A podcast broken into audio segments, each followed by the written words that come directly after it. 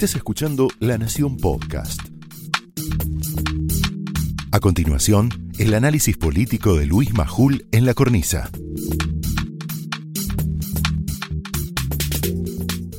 El gobernador que quiere, ya dicen que maneja el país, ¿no? El gobernador Kicillof.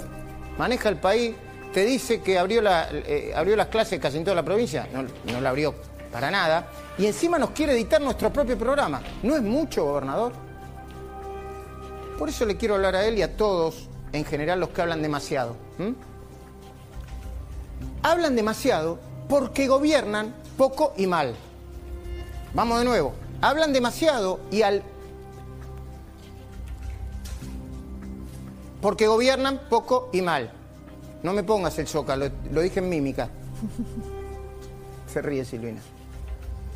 Después de los papelones que hizo el presidente esta semana, el ex embajador artículo quinto, un día les va a explicar este Andajasi por qué es ex embajador artículo quinto, Jorge Asís, podría concluir. Palabras de, Jorge Asís. ¿eh? Alberto se habló encima. Alberto se habla encima. Pero la verdad que sería injusto. No porque no sea verdad, no porque lo estoy defendiendo, sí porque no es el único. Sin ir más lejos, el gobernador, que no gobierna, pero grita, grita mucho, muy fuerte, Axel Kisilov, y la vice, que gobierna mal, pero en las sombras, vamos de nuevo, que gobierna mal, pero en las sombras, se la pasan dando cátedra sobre asuntos de los que, cuando vos te pones a mirar qué fue lo que dijeron, parecen saber poco y nada lo, elegir lo que te guste. Desde la vacuna contra el COVID, las cosas que dijo Axel Kisilov en las últimas horas, madre mía. Axel Kisilov también tendría que decirle, che, pará, Axel, está diciendo barbaridades. Hasta el yuyito que crecía solo, el yuyito que crecía solo, ¿no? Eh, eh, Alfonso Pratagay, no sé si está la cámara por ahí, pero si no está, no importa. Pero ahí está. Pratagay, eh, buenas noches. Buenas noches, Luis. ¿Se acuerda de, de- de Cristina diciendo el yuyito ese que crece solo? Sí, Cre- ¿cómo olvidarlo? En 2007 era eso. Sí. ¿Crece sola la soja? Eh, no, no, Ah. es toda una industria detrás, por supuesto. Y ahora hay que agradecerle a, a- a- a la soja que no choquemos todavía. Sí, ¿eh? sí, les está dando mucho aire. la Bueno, soja. bueno. Pero una pregunta, yo- solo para saber, ¿se va a sacar el barbijo cuando hablemos del mano a mano? Como dispongan ustedes. No, lo que decide usted, no hay problema. Sí, sí, me lo voy a Bueno, ¿cómo no? Bueno, el Chuyito, para mí estaría evitando otra vez, por lo menos una corrida cambiaria y bancaria. Pero podríamos dar escena de ejemplos que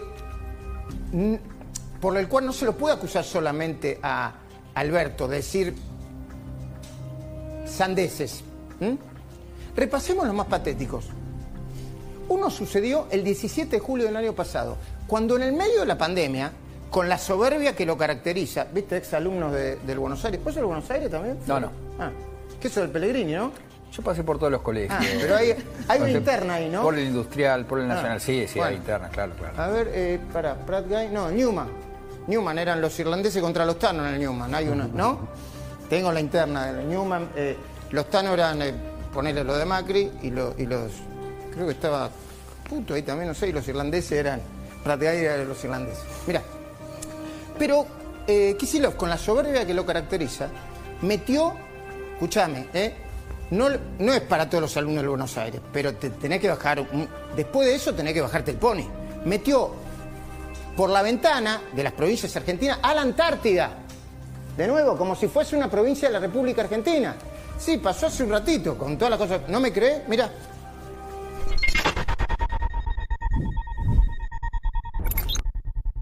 Hospitales provinciales, 300, 222 hospitales municipales, centros de salud. Es la provincia más grande de Argentina, si no contamos la Antártida. Ahora, yo te, te- te propongo que empecemos a, barrer rápido. ¿eh? ¿Viste cuando estás apurado? ¿Vamos a barrer rápido? Mira cómo se ríe. Decir, ¿qué te crees que no barro yo? No, no sé. ¿Sabés nunca de te la pandemia como le doy al fregoli? Nunca te vi barrer. No me, no me va- no, no te digo que soy un, un- un- un gran limpiador, pero se ríe. Bueno, dejemos de lado ahora la tontería de lo que Kisilov denominó pelo huevismo. Porque además aclaró, ¿viste? El pelo huevismo, eh, los huevos no tienen pelo. Se meten en unos berenjenales. Pero ya que le enrostramos, Alberto, lo de albañiles y albañilas, ¿se acuerdan de eso? No, no lo pongamos, pero se lo enrostramos. Albañiles y albañilas, Alberto. No, dame, dame, dame, dame. ¿Qué crees que te.? ¿Qué crees que no te sé? ¿Esto qué es? Te lo barro acá, ¿eh? Mira, bastante sucio el estudio de. Para, para. Bastante sucio. ¿Qué te crees que me lo vas a.? Toma, agárralo. Uh, bueno. Pues ya rompiste algo, ¿bien? No, no, no. No barrí nada y rompí nada. Bueno, en serio, eh, volvamos al eje. No nos olvidemos del esfuerzo. ¿Viste que Alberto decía albanil y albanina? No nos olvidemos del esfuerzo del gobernador por caer bien a los militantes del lenguaje supuestamente inclusivo, digo, ¿eh? porque si vos querés lenguaje inclusivo, no me lo quieras meter con force. Si son libres, inclusivo, yo veo qué hago. Cuando en enero de 2020, al mencionar a los maestros, les dijo, los docentes y las docentas.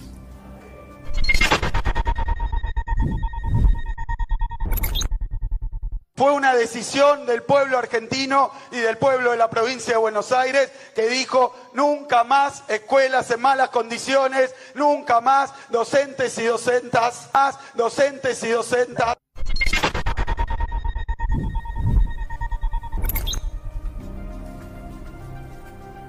No es Alberto solamente, ¿eh? No, No. El gobernador tampoco debería negar de dónde viene. Porque como escribió hoy Pola eh, ¿cómo los hace renegar Pola? eh? Hoy escribió en La Nación un artículo sobre Kisilov, como escribió Pola Oloizarac, así se dice, aceptemos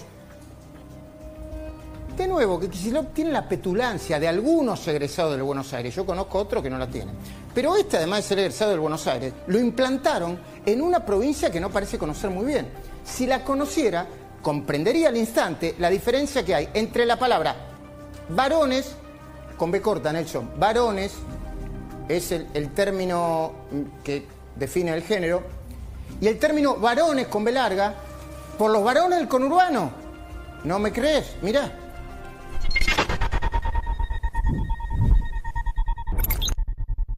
Hay una especie de cultura del machismo que parte desde cosas tan básicas como llamar a, a los intendentes o a los dirigentes del conurbano los varones del conurbano, pero hay tantas referencias al machismo Tampoco deberíamos soslayar la pretensión monárquica del gobernador que no gobierna y grita de creer que es él mismo el Estado. Y esto sí me parece grave. ¿eh? Él cree que lo puede todo. ¿Sabés que hay unos stickers en, donde parece una mezcla de Superman, este, todos los superhéroes juntos? ¿No? Así está. No importa, stickers hay de todos, ¿viste? Pero los tiene él, los stickers. Y dispara los stickers. Él lo puede todo, incluso vacunar, eh, Kisilov, no los estados, incluso vacunar a una ciudad de Buenos Aires y media. ¿Cómo hace para vos, una sola persona, vacunar a una ciudad de Buenos Aires y media? Ah, ya sé cómo haces. ¿Viste Flash? ¿Viste el dibujito de Flash? Así. Flash. Va. Pura propaganda acá. Mirá. Yo tengo 17 millones de habitantes en la provincia. Vacuné 4 millones. Vos fíjate que ya vacuné casi a una ciudad de Buenos Aires y media. El lenguaje revela, ¿eh? revela mucho, ¿eh, Federico? Sí, no es el Estado vacunó, no es el gobierno vacunó, no es, si vos querés, no es nosotros, nuestro equipo vacunó. Yo vacuné a Kisilov. Totalmente. Expresión que toma el presidente. Él fue el primero en establecer, y creo que es el primer presidente de la historia que habla eh, con este uso de la primera persona. Bueno, el Estado soy yo, era. No empecemos sobre las frases que le adjudican, porque el Estado soy yo, se la adjudicaron a Luis XIV. Parece que nunca la dijo tampoco, ¿eh?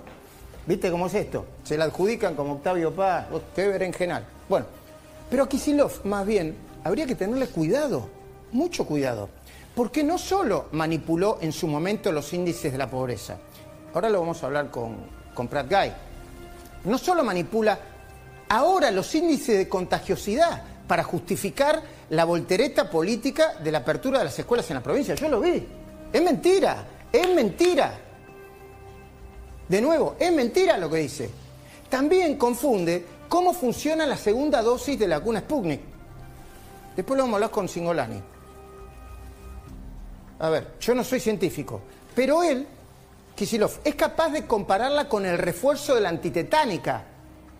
Segunda dosis del Sputnik con el refuerzo de la antitetánica. Y lo hace sin ningún rigor científico. Mirá.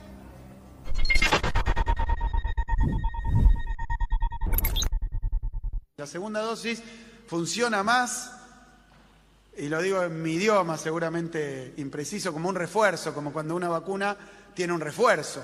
Todos sabemos, qué sé yo, la, la, la vacuna de, de, ¿cómo es, Dani? Cuando... eh, la antitetánica, ahí está, no me salía el nombre. Bueno, a ver. La Sputnik tiene dos dosis. La segunda dosis está claro que es un segundo componente distinto a la primera. No es el refuerzo de la antitetánica, gobernador. ¿Estoy equivocado, Federico? No, es así, son dos adenovirus distintos, ¿no? Vos tenés las de ARN y las de adenovirus, son dos. Bueno, entonces, ¿acaso ignora el gobernador, compadrito, que la vacuna rusa está conformada por dos componentes distintos? ¿O dice cualquier cosa? Dice cualquier cosa. Porque no gobierna, grita, que levanta el dedo. ¿Y qué decir de Cristina? Alberto, pero Cristina también. Bien, ella habla muy de vez en cuando, ¿viste? Ya aprendió. ¿Sabes por qué eh, habla muy de vez en cuando? Porque sabe, ya lo tiene medido, que si lo hace seguido, espanta a los votantes moderados. Entonces, por un lado, habla poco en público y gobierna en las sombras.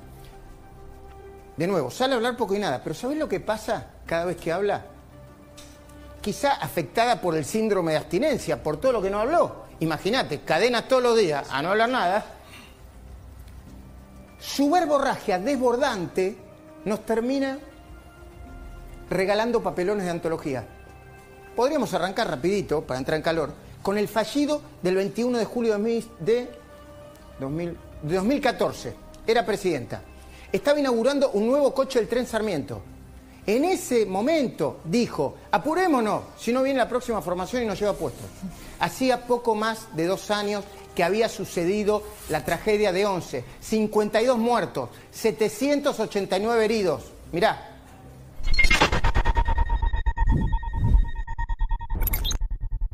¿Están todos ya ubicaditos? Miren que tenemos que estar rápido porque si no viene la próxima formación y nos lleva puestos.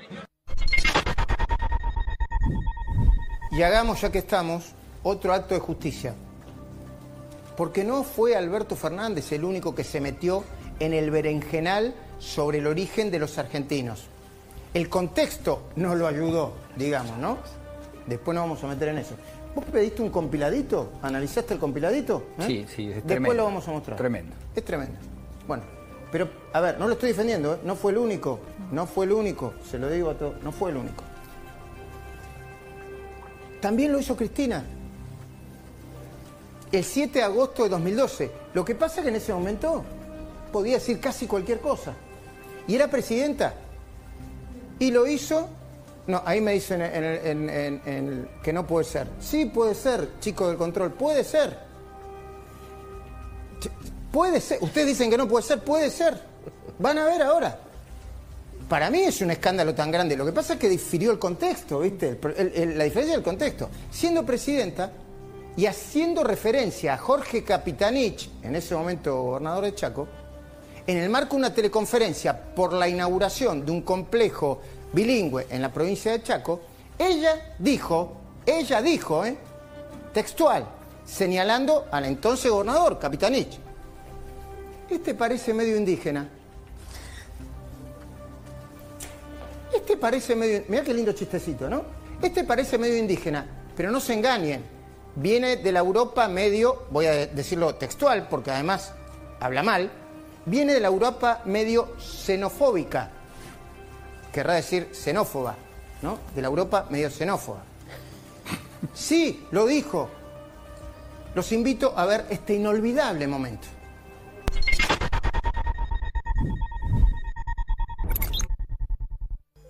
Venís, Coqui? Vos no sos morocho, pero no sos de pueblo originario. Vos venís de Montenegro.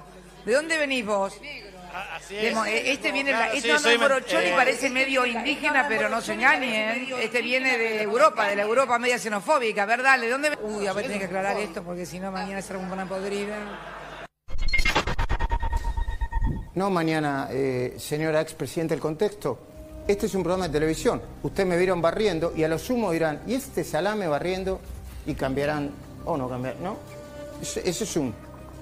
Pero salame te lo banco, pero eh, barrer eh, estoy barriendo bastante bien, ¿eh? Bueno.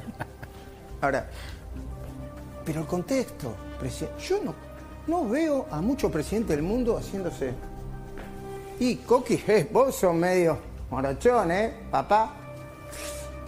Y siguiendo la misma línea, todavía nos preguntamos, ¿qué quiso decir Cristina de verdad? Porque ahora sí nos vamos a en el COVID, la actualidad.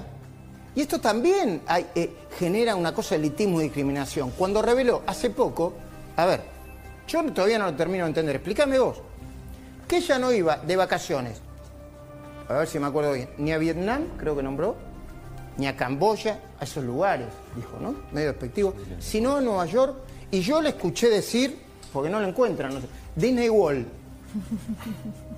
No te enojé, yo la escuché, ¿dijo Disney World? O- bueno, yo Un homenaje a Pink Floyd. Yo también me equivoco, ¿un homenaje? A Pink Floyd. No te hagas el canchero. Bueno. Y cuidado, que en esta retaíla, con H, ah, H y retaíla de palabras sin pensar, de verborragia incontenible, no solo, no solo se pueden detectar, avancemos por favor, no solo se pueden detectar expresiones elitistas, sino también la explicación de por qué todavía no contamos con las vacunas de Pfizer. Y no me corran con que estoy obsesionado con Pfizer, ¿eh? Estoy obsesionado con Pfizer, con Moderna, eh, con Johnson Johnson. Pero las vacunas de Pfizer ya eh, la habíamos empezar, la habíamos empezado a negociar. Y de haberlas tenido en tiempo y forma, hubieran evitado miles de muertes por COVID.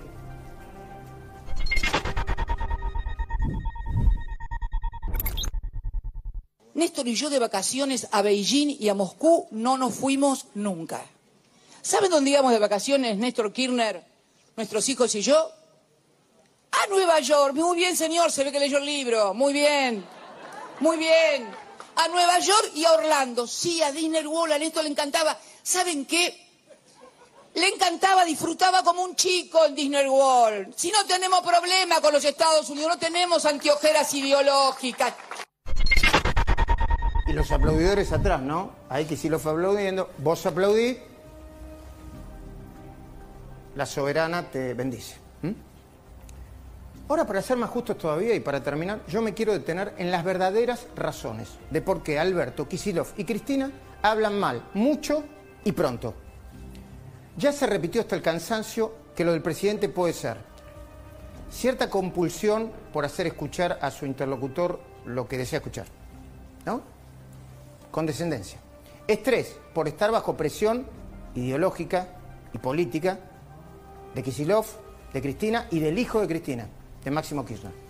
Una tendencia a usar el modo tío Alberto, quédate en casa que yo te cuido, 80% imagen positiva, que le vino bien y se enamoró de eso. Le dio un montón de satisfacciones. Pero, ¿y qué, cuál sería el impulso de Kisilov para hablar como habla? Y para meter la pata que mete, para generar los escándalos que se generan. Bueno, nada más y nada menos que la manipulación de la realidad, la propaganda, la propaganda acá. Lo venimos diciendo de hace 10 días. En la provincia se sigue religiosamente el montaje de un sistema paralelo de vacunación K, la vacuna electoral. Y hoy vas a tener más novedades, te las va a mostrar a suyas. Y mientras, ¿a Cristina qué le impulsa? Tenemos una hipótesis, la necesidad de contar historias de ficción para tapar dos de las verdades que ningún relato puede desmentir. Una, que sus gobiernos fueron un fracaso, especialmente el último. Y dos, que debe responder ante la justicia por las numerosas causas de corrupción y lavado que pesan sobre ella. Pero volviendo a Alberto, ¿por qué mete la pata tantas veces y en tan poco tiempo? Prepáreme por favor el video del periodista mexicano y del programa ese que me dio vergüenza ajena y propia. Nuestra deducción, porque para llegar a presidente perpetró su pecado original. No fue solo el de cambiar de la noche a la mañana algunas de sus ideas más fuertes, fue el de transformarse, convertirse casi en otra persona. Y el resultado, entre otras cosas, es lo que pasó hace horas. A mí, no sé qué te habrá pasado a vos, me dio vergüenza, ajena y propia. Esto fue el análisis político de Luis Majul en La Cornisa, un podcast exclusivo de La Nación.